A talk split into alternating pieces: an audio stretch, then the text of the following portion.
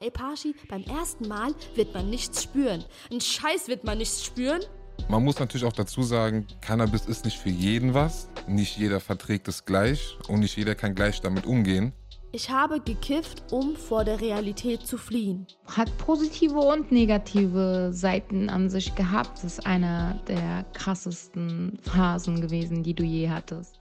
Beheilpötisch. Ich kann das einfach nicht mehr. Doch, natürlich, aber äh, in Entschuldigen Sie, Herr Manager, Sie stören meinen Podcast. Auf jeden Fall, wir fangen jetzt einfach mal an. Tamam, ja. Willkommen bei Free Life Crisis. Ein Podcast von mir, Pasha Ismaili, in Zusammenarbeit mit Funk. Es wird wild. Junge, Junge, Junge, es gibt da so einen Showmoment in meinem Leben, den ich niemals vergessen werde, okay? Zehn Jahre altes Ich oder warte mal, war ich da acht oder zehn? Egal. Altes Ich, so, junges Ich. MTV und diese eine Show namens MTV Next. Das war so eine Show, bei der sich so ein Single, sei es Typ oder Mädel, in den Bus ganz nach hinten gesetzt hat. Und äh, vor diesem Bus haben mehrere Singles gewartet. Und ein Single nach dem anderen ist dann rein in den Bus und dann ging das ganze Blind Date dann los. Je nachdem, wie es dem Single dann erging, so mit dem Kandidaten, mit seinem Date, war es immer sehr, sehr lustig. Falls es dem Single nicht mehr gefallen hat, dann rief er den nächsten Kandidaten mit diesem Spruch so Next und schon war das nächste Date im Bus. Okay, da war so ein Single oder ein Date, keine Ahnung. Der eine fragt so, ey, du hast richtig weiße Zähne. Wie machst du das? Ey, und dann sieht man in der nächsten Szene, wie die Singlefrau da weißen Nagellack aus der Hosentasche auspackt und nichts sagt und einfach nur lächelt. Und dann im nächsten Bild hat man gesehen, wie sie sich diesen Nagellack einfach auf die Zähne geschmiert hat. Geile Scheiße. Einfach gestörte geile Scheiße. Wir reden heute über, oh, einer meiner Lieblingsfolgen jetzt schon.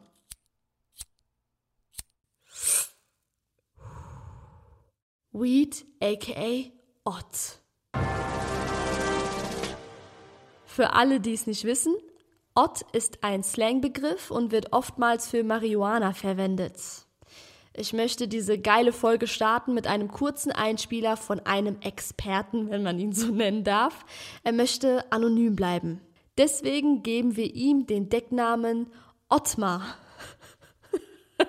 also, Ottmar, hier ist dein Spotlight. Vielen Dank, dass ich heute als Experte äh, sprechen darf zu dem Thema äh, Cannabis. Ich selbst bin schon seit einigen Jahren Cannabis-Konsument sowie auch seit einiger Zeit Cannabis-Patient. Und ich kann aus eigener Erfahrung auf jeden Fall von vielen positiven sowie natürlich auch von ein paar negativen äh, Erfahrungen berichten. Erstmal ein paar allgemeine Infos, worum es eigentlich geht. Die meisten kennen natürlich Cannabis oder Marihuana, Weed, äh, was es auch immer alles für äh, Bezeichnungen dafür gibt. Grundsätzlich geht es um den äh, Stoff THC, ähm, das ist das Tetrahydrocannabinol.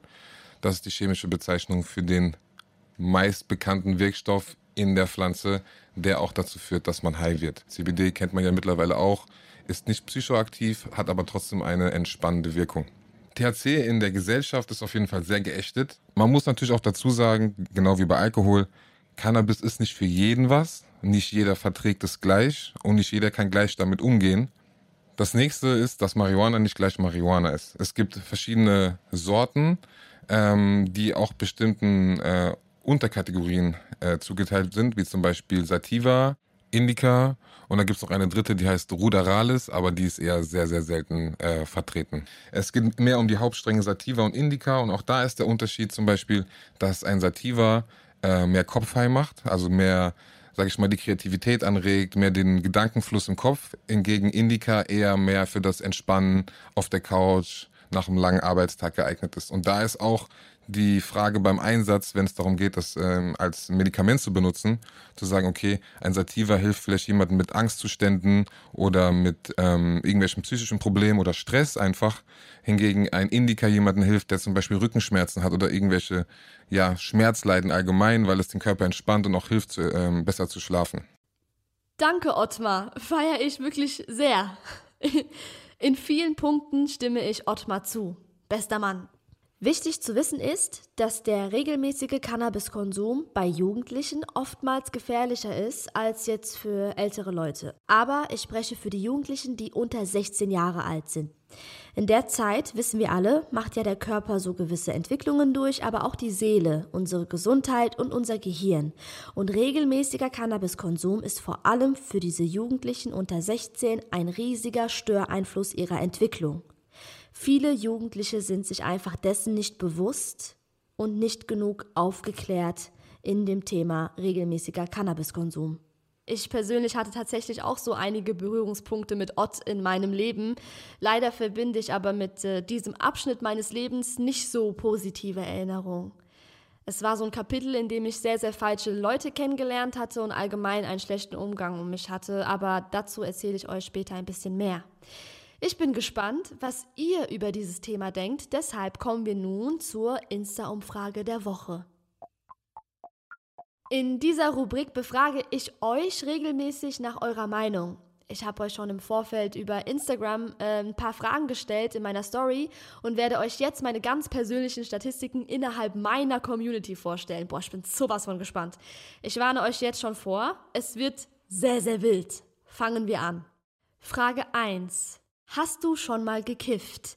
58 Prozent meiner Leute beantworteten die Frage mit Ja, 42 Prozent mit Nein. Hm, okay, krass. Frage 2. Wie alt warst du beim ersten Mal gekiffe? Schon das Wort so geil, gekiffe. 65 Prozent von euch waren 14 bis 17 Jahre alt und 35 Prozent waren über 18 Jahre alt. Wie jetzt die meisten meiner Leute waren minderjährig beim ersten Mal gekiffe.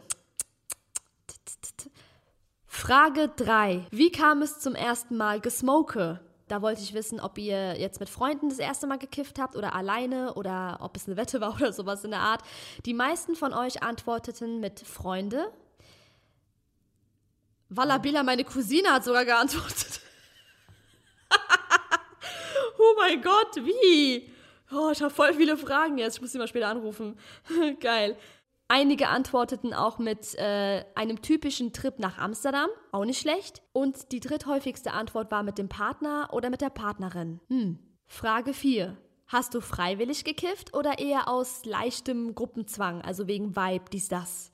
Und da habe ich noch geschrieben, sei ehrlich. 41% von euch haben geantwortet mit wegen Gruppenvibe und 59 Prozent haben geantwortet von alleine aus. Frage 5. Hast du das Gefühl, dass du abhängig bist oder mal warst? 21 Prozent antworteten mit Ja, 79 Prozent mit Nein. Frage 6. Für mich die absolut interessanteste Frage in dieser ganzen Runde. Was war dein coolstes, witzigstes, schlimmstes Erlebnis, als du high warst? Achtung, jetzt kommen so geile Kurzantworten bin vom zehnten Stock runtergelaufen, weil ich Angst vorm Aufzug hatte. SpongeBob hat anders gekickt, kann ich absolut bezeugen. Also Patrick Star ist der beste Mann, wenn man ein bisschen Stony Mahoney ist. Boah, Herzrasen des Todes gehabt, auf der Bank gesessen, konnte gar nicht mehr aufstehen, gar nichts. Ja, kennen wir auch. Dachte, ich könnte mein Blut durch den Arm fließen spüren und dann habe ich meinen Arm beobachtet die ganze Zeit.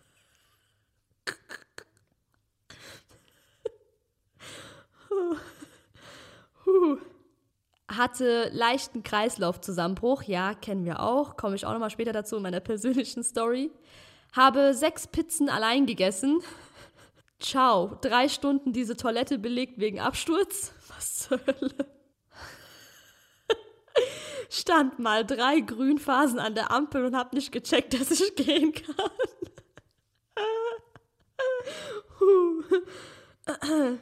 Meine Haare sind einfach in mein Gehirn reingegangen. Keine Ahnung. Was? Was? Also ich glaube, ich glaub, unser Brü meint hier das Feeling. So, weißt du, weil alles so intensiver ist und äh, aber wie zur Hölle spürt man die Haare auf dem Kopf, wenn die reingehen? Meine Cousine dachte, die löst sich auf und ich musste von ihr fernbleiben, sonst wäre ich an Lachkrampf weggerotzt. Was zur Hölle, Digga? Stand 20 Minuten an einer roten Ampel, bis ich gemerkt habe, dass es ein Stoppschild ist das Gefühl gehabt, dass es nie vorbeigeht. Oh, ja, kenne ich auch. Und dann diese Angst, die damit verbunden ist, dass man nie wieder normal wird. Ja, ja, kenne ich auch zu krass. High Sex haben, beste, aber auch schlimme Paranoia. Ja, ja, ja, absolut. Äh, hab meinen Freund nicht erkannt. Oh. Hammer. Ich liebe eure Geschichten, ich liebe eure Stories, ehrlich.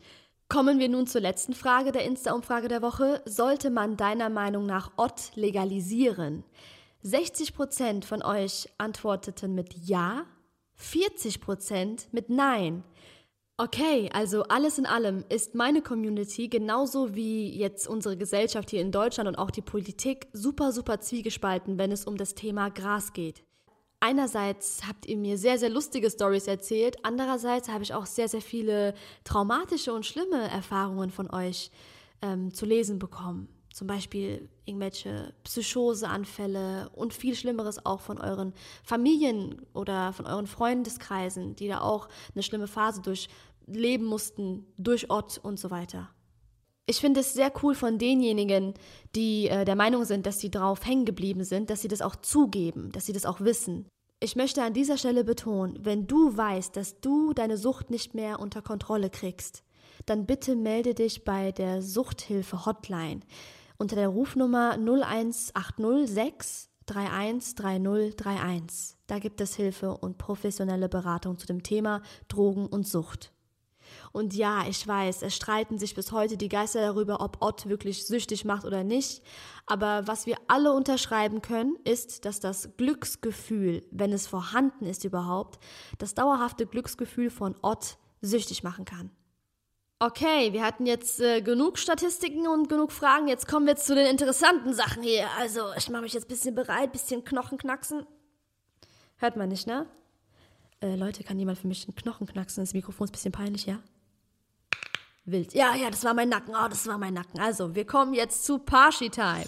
Ja, ja, ja. Bei Parshi Time öffne ich mich dir und erzähle dir meine ganz persönlichen Stories. Äh, ich muss offen und ehrlich sagen, ich selber hatte eine sehr, sehr wilde Zeit mit Herr Otto.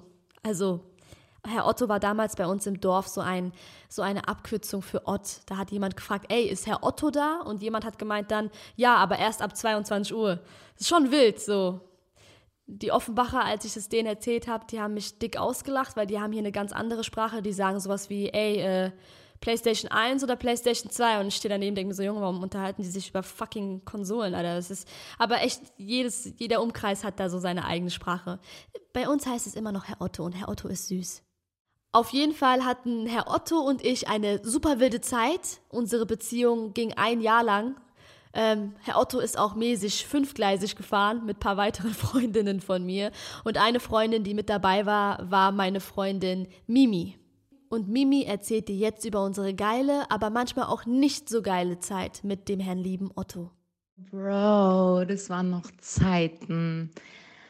Ich habe mir echt manchmal Sorgen gemacht, so, weil ich war einfach in einer schlimmsten Ortphase dabei und dachte mir so oftmals, boah, die pennt einfach tagsüber, weil du einfach nachts aktiv warst und ich hatte einfach kaum noch was von dir. So, es war schon anstrengend. Andererseits hatten wir sehr, sehr viele Lachfleischs. Ich erinnere mich noch, dass du dachtest, dass du wie eine Eins bauen kannst, aber das war einfach nicht der Fall. Du warst überzeugt davon. Und ich muss sagen, es hat oftmals an Kohle gescheitert bei dir, weil du einfach sehr viel investiert hast um deine Sinne zu betäuben und ja, hat positive und negative Seiten an sich gehabt, aber wirklich, wenn ich so zurückdenke, ist es einer der krassesten Phasen gewesen, die du je hattest. Ach, Mimi, ach, du hast die Zeit absolut miterlebt, unsere Zeit mit Herrn Otto und ich weiß noch ganz genau, wie es war, als ich Herrn Otto das erste Mal kennengelernt habe. Da waren wir in Darmstadt ähm, an so einer Brücke mit mehreren Leuten von mir und zwar auch mein erstes Mal gejiffe in dem Fall. Und äh, ich hatte nicht dieses Privileg, so an einem Joint zu ziehen. Nein, bei mir muss es natürlich wie immer übertriebene, krasse Scheiße sein, abnormale Scheiße. Äh, da hat ein Kumpel von mir eine Pfeife mitgenommen. Diese alten Pfeifen, ihr wisst ja, was ich meine, ne? Dieses, dieses Ding, was so die al alten Herren so auf einem Sessel bei, keine Ahnung, bei einem Glas Whisky und einem Literaturbuch und so, weißt du, das Ding so. Da hat mein Kumpel ähm, Ott in diese Pfeife reingetan und es so angezündet und mich ziehen lassen. Und ich dachte wirklich, weil mir jeder das gesagt hat, jedes Mal, ey Pashi, beim ersten Mal wird man nichts spüren. Ein Scheiß wird man nichts spüren. Ich habe alles doppelt und dreifach und vierfach gespürt, Entschuldigung. Jeder, der sagt, dass man beim ersten Mal nichts spürt, ne? Der muss mal nochmal ganz genau das beobachten, weil das kann nicht sein. Ich bin nach Hause gegangen hab da mein, mein Käsebrot gegessen, was übertrieben krass geschmeckt hat, dieses Käsebrot. Es war ein ganz normales Vollkornschnittchenbrot mit bisschen Frischkäse und nochmal eine Käsescheibe, mittelalte Gouda, belegt war, ja. Das hat geschmeckt wie ein scheiß Cheeseburger von McDonalds. So krass hat dieser Cheese-Krusten-Vollkornscheiß geschmeckt. Highlight kommt aber noch. Mein Bruder kam nach Hause mitten in der Nacht. Der war full Hacke, Hacke dicht. Ich hatte bös Panik, dass er merkt, dass ich übertrieben high war. Der guckt mich an, ich guck ihn an der sagt, hast du? Ich so, nein. Der sagt, doch. Ich sag, ja. Wir beide fangen an zu lachen, dachte mir so geil. Ich gehe auf Toilette, mach mein Ding, wollte meine Mutter auf gar keinen Fall wecken, aber hatte dann auf der Toilette nochmal ein Hungergefühl bekommen. Bin dann zur Küche gelaufen, bis ich gemerkt habe, dass meine Beine irgendwie frieren. Ich schmier da so grad so mein zweites äh, McDonalds Fake Cheeseburger Vollkornschnittchen Mittelalter Gouda Frischkäsebrot, schmier ich da noch, gucke nach links, ans Fenster, sehe meinen Nachbarn, wie er mich auslacht, gucke runter. Ey, ich hatte vergessen gehabt, meine Hose hochzuziehen, als ich von der Toilette aus zur Küche gelaufen bin. So high war ich von meinem ersten Mal. Von dem angeblich ersten, man spürt gar nichts mal mal. Ich hatte eine super, super Zeit mit Herrn Otto. Es war, es war eine Zeit, in der ich auch super viele neue Leute kennengelernt habe. Ey, wir hatten die Lachflashs unseres Lebens. Ein Stift musste nur runterfallen. Für uns war das der Gag des Jahrhunderts wir haben Musik anders gespürt zusammen. Wir haben Rap gehört. Ich habe mich durch Herrn Otto full in G-Easy verliebt und ich habe übrigens immer noch einen Crush an G-Easy. G-Easy, ich liebe dich. Alles, was ich gegessen habe, war ein, ein, ein Delikat. Es war Gourmet. Du hättest mir einfach nur eine trockene, ausgelutschte, keine Ahnung was, Haribo-Gummibärchen-Sorte hinhalten können. Ich habe das Ding direkt gefetzt und für mich hat es geschmeckt nach, keine Ahnung, nach einer Explosion aller Mona Lisa an meiner Zunge. So krass war das für mich. Alles, was ich gespürt habe, war für mich ein Highlight. Alles war schön und gut. Bis ich süchtig nach diesem Gefühl wurde. Bis ich in diesem einen Jahr Gekiffe gemerkt habe, ey, ähm, irgendwie ohne kriegst du diese Glückshormone und diese Glücksmomente nicht. Und irgendwie ohne triffst du dich auch gar nicht mehr mit den Leuten abends. So, die schlafen alle und du schläfst ja auch bis 16, 15, 14 Uhr oder so. Und dann fing diese Schattenseite an, an diesem ganzen Gekiffe. Wie bereits gesagt, ich habe super lang geschlafen, wirklich meistens bis nachmittags, habe da noch meinen Minijob gemacht. Das war auch vor allem in der Zeit nach meinem Abitur. Ähm, habe dann direkt mich abends getroffen mit meinen Leuten und gekifft auf Parkplätzen. Und es war die Zeit, nach dem Abi, wie gesagt, wo ich einfach nicht wusste, wohin mit mir. Ich wusste nicht, was soll ich jetzt mit meinem Leben machen? So, aus was besteht jetzt mein Leben? Ich meine, du kommst hier auf die Welt, du hast so 13 Jahre lang Schule, du verfolgst eigentlich so im Durchschnitt 13 Jahre lang so ein Ziel, einen Abschluss machen und dann keine Ahnung was, aber du denkst nicht an das danach, was kommt nach diesem Abschluss. Und da war ich da mit einem fertigen Abitur, habe mich aber noch nicht bereit gefühlt zu studieren, weil ich wollte es nicht einsehen, direkt meinen Kopf wieder in irgendwelche Bücher zu stecken. Habe da diesen Nebenjob gemacht, mein Geld verdient und das Geld direkt verballert. Alles, was ich verdient habe, habe ich direkt verballert in Gras. Sofort. Und heute kann ich zugeben, wirklich, wirklich zugeben, was ich damals mir selbst nie gestehen wollte. Ich habe gekifft, um vor der Realität zu fliehen. Das war mein Motiv für das ganze Gekiffe. Ich habe gekifft, um die Zeit zu überbrücken, weil ich dachte, okay, ähm, irgendwas kommt schon. Bis ich gecheckt habe irgendwann, ey, es kommt nichts. Es ist nicht so wie bei der Schule, ähm, wo, wo der Staat dir das System so gibt, von wegen hier mach das und dann kommt die fünfte Klasse und dann die sechste und siebte. Nein, nach der Schule musst du selbst deine Weiterentwicklung und alles, was in der Zukunft passieren wird, musst du selbst in die Hand nehmen. Ich hab's irgendwie nicht gerafft. Ich hab gekifft, weil ich dachte, es kommt was und hab gekifft, weil ich dachte, okay, du hast versagt, ähm, deswegen äh, mach dir noch nicht so einen Kopf, äh, kiff einfach, um weiter ein bisschen glücklich zu sein.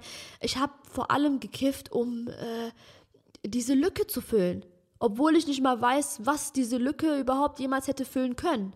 Ja, und irgendwann hat sich dann so eine Wut gebildet, so ein Frust mir gegenüber und so ein, so ein Leid, dass ich versucht hatte, all diese Punkte in jemand anderes Schuh zu schieben, wenn man das so auf Deutsch sagt, so jemand anderen die Schuld dafür zu geben. Und wer war das in meinem Fall? Meine Mom, meine Familie. Ich war wütend, weil ich dachte, ey, bei mir läuft nichts und äh, immer wenn ich nüchtern war, hatte ich keine Glücksgefühle und ich dachte mir, ey, das kann nur an meinem Zuhause liegen. Es kann nur meine Mom sein. Sobald meine Mom auch nur irgendetwas gesagt hatte in dieser Suchtphase, die ich hatte, war ich direkt pisst. Ich war einfach pisst auf sie. Ich habe mich dann in mein Zimmer eingesperrt und einfach nur darauf gewartet, bis meine Freunde wieder Zeit haben, bis wir uns wieder an einem Parkplatz treffen können, um zu kiffen. So war das. Ich habe gar nicht mehr so zum Mittag gegessen mit meiner Mom. Ich bin auch gar nicht mehr morgens aufgestanden, um keine Ahnung, irgendwas Sinnvolles zu machen. Ich habe einfach ein Jahr verschwendet.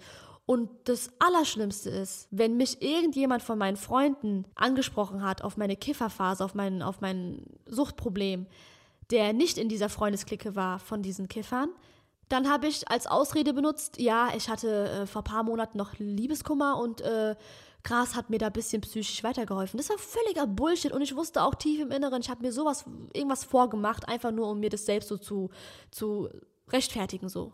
Hey Parshad, du hattest Liebeskummer, du hast dir das jetzt verdient, glücklich zu sein. Und dann habe ich mir einen Joint gedreht. Total dumme, dumme Scheiße.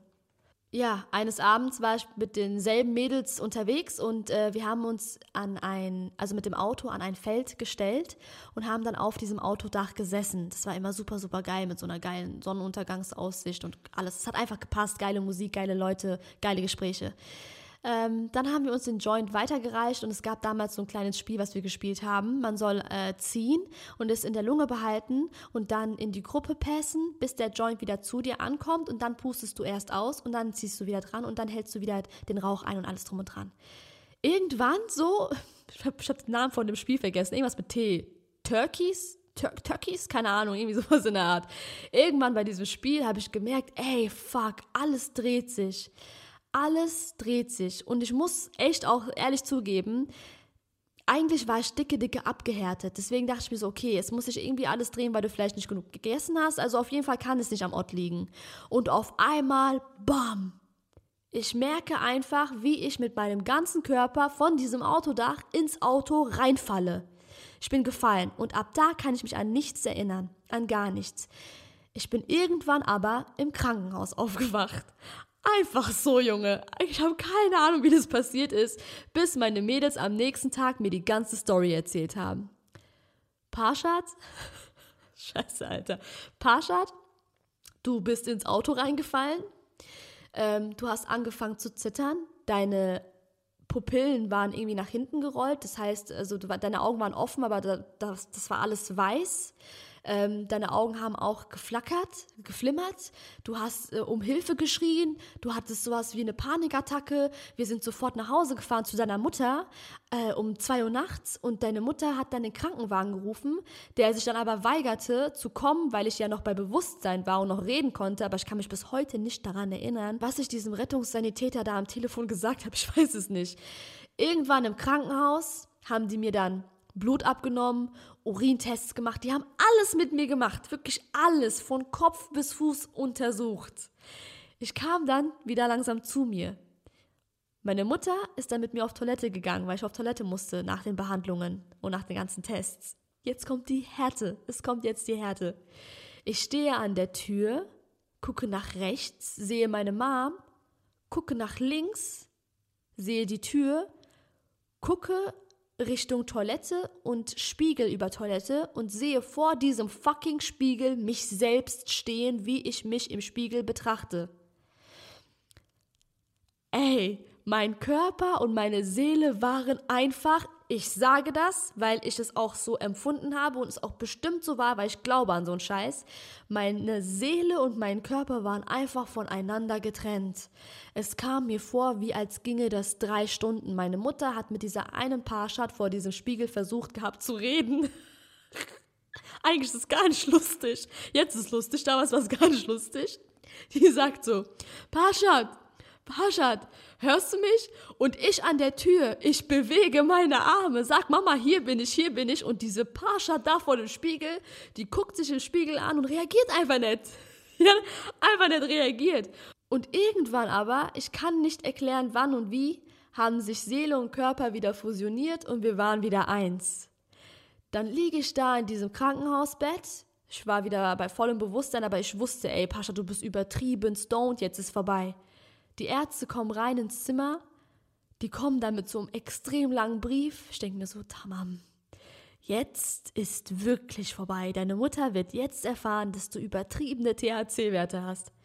Sagt der Notarzt zu meiner Mutter einfach als Diagnose, ja, ihre Tochter hatte ein kleines Magenproblem. Junge, ich, ich, Junge, du hast mein Blut gehabt, du hattest meine Pisse du hast vier Stunden Tests gemacht. Wie, du hast keine THC-Werte gefunden? Wie, ich hatte ein Magenproblem.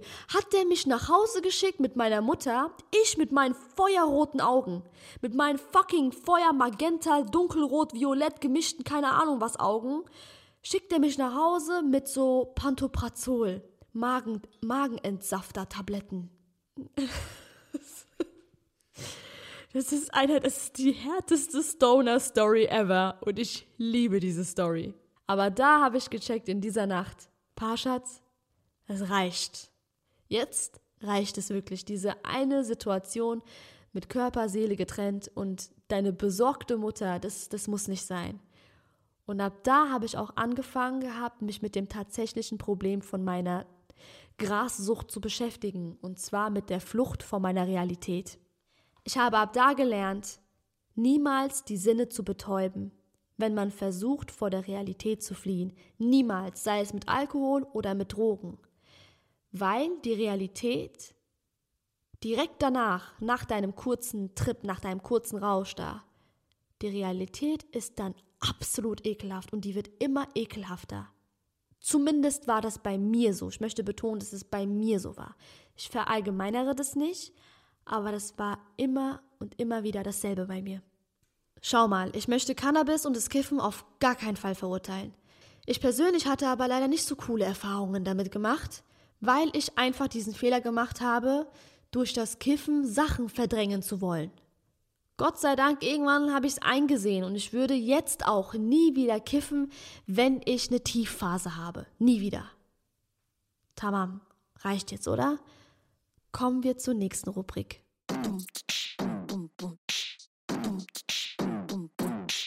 Unzensierter Shit, meine Lieblingsrubrik. Hemmungslos war gestern. Wir sind unzensiert. Wieso habe ich jetzt diesen Mario? Wo ist Mario, ne? What the fuck? Bisschen äh, Otthänger ist noch in meinem Kopf geblieben. Entschuldigung. Professionalität. Also, bei unzensierter Shit äh, lese ich sehr, sehr gerne meine selbstgeschriebenen Briefe an mich selbst vor. Ich nutze diesen Podcast dafür, um Sachen zu reflektieren, vor allem aus meiner Vergangenheit. Liebe Vergangenheitsbestimmt haie 20-jährige Pashi, du schwebst gerade. Ich weiß. Du genießt gerade das Don't-Sein und feierst gerade den Cheeseburger von Meckes anders. Die Musik fühlst du auch gerade anders. Ich weiß, ich weiß.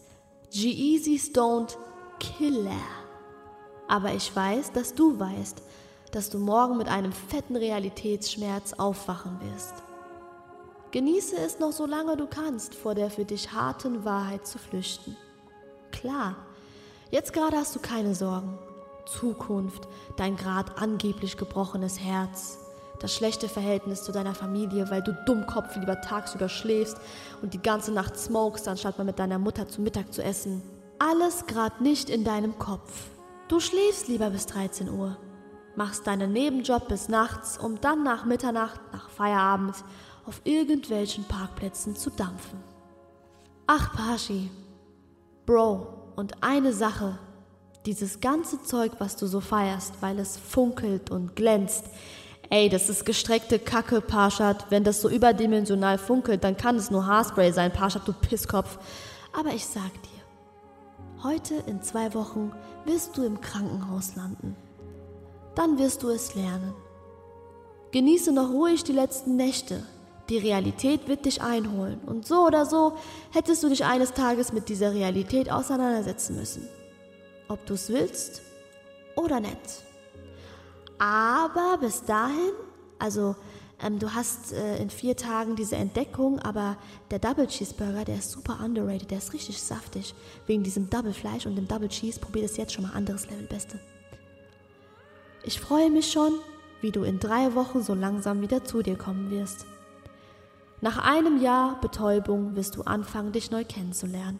Und an deinem 21. Geburtstag fängst du einfach mit Comedy an. Das wird eine geile Zeit. Ich bin dein Zukunfts-Ich. Glaube es mir. Alles wird gut, Bro. I love you, Bro. Ach so, ja, fast vergessen. Mama wirst du das alles hier auch erzählen, also von deiner Stoner-Phase. In so circa zwei Jahren wirst du ihr alles offenbaren. Ja. ich hab schon hinter mir, aber du musst noch durch ihre fette Intervention, Bro. Viel Spaß, Bro. Du wirst so heulen und ihr werdet so Streit haben, drei Wochen. Oh mein Gott. Ach so, Gras ist übrigens immer noch nicht legal hier in Deutschland. Ne? Mach dir nicht so viele Hoffnungen, deinen Shop zu eröffnen. Was hast du damals geträumt, du Dummkopf? In Liebe, deine Parshad. Time flies, Leute, time flies. Wir sind schon einfach am Ende angekommen von diesem wundervollen Podcast. Vielen Dank, dass du zugehört hast. Ich möchte noch aber, ähm, bevor ich das Ganze hier beende, so einiges zusammenfassen. Vor allem auch meine Sicht zu dem Thema Ott. Ich persönlich bin eher für die Legalisierung von Gras weil man einfach dadurch die Qualität regulieren und auch besser kontrollieren kann. Das heißt, du hast halt hier nicht mehr diese ganzen Kämpfe mit Straßenort. Es würden keine giftigen Streckmittel und so weiter mehr geben. Ich bin der festen Überzeugung, dass mein Krankenhausaufenthalt, meine kleine Psychose-Anfallgeschichte von gestrecktem Ott verursacht wurde. Hätte ich normales medizinisches geraucht mit meinen Mädels, dann hätten wir alle keinen übertriebenen Matschkopf gehabt für drei Wochen danach und ich wäre auch nicht im Krankenhaus gelandet. Ich wünsche mir allgemein eine bessere Aufklärung bezogen auf den Umgang mit Gras, vor allem auch für unsere jüngere Generation. Genauso wie es in Schulklassen Aufklärungen gibt über Alkohol und sonstige Suchtmittel, ich wünsche mir allgemein eine bessere Aufklärung bezogen auf den Umgang mit Gras. Es gibt zwar diese ganzen Aufklärungspädagogen, die zur Schule kommen, aber die kommen da vielleicht nur so für zwei Stunden und dann war es wieder und dann siehst du die auch nie wieder und hörst auch nichts mehr davon die jüngere Generation hier in meinem Umfeld zumindest, in meinen Dörfern, das kriege ich jeden Tag mit, die rauchen Gras mittlerweile schon immer früher und früher und mittlerweile auch ohne Ende gefühlt. Und ich appelliere auch an alle Personen des öffentlichen Lebens. Wenn du ein Rapper bist, wenn du ein Influencer bist, wenn du ein keine Ahnung was bist, tamam, rauch du dein Gras. Aber sei dir bewusst, du hast auch immer 12, 13, 14-jährige Fans. Leute, die zu dir aufschauen. Passt einfach auf mit euren ganzen Sachen, auch mit so Substanzen wie zum Beispiel diesem Lean, diesem Hustensaft, der auch übertrieben high macht. Der Wirkstoff Codein in diesem Hustensaft macht nicht nur high, sondern auch extrem süchtig. Dieses ganze Sprite-Posten mit diesem lila Gedöns und diesem Gummibärchen, Sauerpatch, schön und gut, alles cool. Aber mach es doch nicht so öffentlich, Mann. Du hast Kiddies, die schauen dir zu, die werden abhängig. Willst du für sowas verantwortlich sein? Und diese ganzen billigen Ausreden von wegen, äh, ich muss keine Verantwortung übernehmen und ich bin doch kein Erziehungsberechtigter und Bullshit, Mann. Du bist eine Person des öffentlichen Lebens. Reiß dich ein bisschen zusammen. Ist zu viel verlangt. Zurück zum Thema Gras. Die Dosis macht das Gift. Ab und zu mal kiffen finde ich persönlich zu bestimmten Anlässen okay. Aber ich persönlich bin kein Befürworter davon, Cannabis in seinen Alltag zu integrieren. Ich habe das gemacht. Ich persönlich habe meine Erfahrung damit gemacht. Es hat ein Jahr meines Lebens verschwendet. Ich habe gelebt wie in Slow Motion. Aber jeder Mensch ist da auch anders gestrickt. Ich betone das nochmal. Jeder ist da individuell anders gestrickt. Ich kenne auch Dauerkonsumenten, denen geht es super mit Gras. Aber man muss selber für sich und für seine Psyche wissen, halte ich es aus, verkrafte ich es und sobald man merkt, dass man nicht mehr so funktioniert wie damals, dann direkt lassen, sich Hilfe suchen, wenn man es auch nicht mehr alleine schafft. Auch wenn du stoned bist, weil ich sehr, sehr viele Leute kenne aus meiner Vergangenheit, die so eine Scheiße gemacht haben. Niemals stoned Auto fahren. Wie viele ich kenne, die schon mittlerweile dafür gefickt wurden, bestraft wurden, deren, äh, keine Ahnung, fast Unfälle gebaut haben. Denen wurde auch Führerschein entzogen und alles. Es ist nicht cool, stoned Auto zu fahren. Okay, äh, Frau Lehrerin Parschat, äh, aka eure Mutter, ob ihr wollt oder nicht, nochmal zum Schluss. Leute, lebt euer Leben, genießt es. Aber man sagt ja, man muss die goldene Mitte für alles finden, oder? Wenn wir es bei Zucker machen, bei Schokolade, dann müssen wir es auch bei anderen Sachen machen. Habt euren Spaß, nutzt einige spaßige Angelegenheiten, die uns vielleicht Mutter Natur so bietet, aber niemals, um vor der Realität oder vor dieser Welt zu flüchten. Danke fürs Zuhören. Mögen deine Ohren nicht schmerzen. Frühlife Crisis ist ein Podcast von mir, Parshat Esmaili, in Zusammenarbeit mit Funk. Executive Producer Erhan Doan. Redaktion ZDF Johanna Hoppe. Redaktion Funk Jella Ritzen. Ton und Schnitt Marianna Andrade Koch. Musik und Sounddesign Severin Pschera.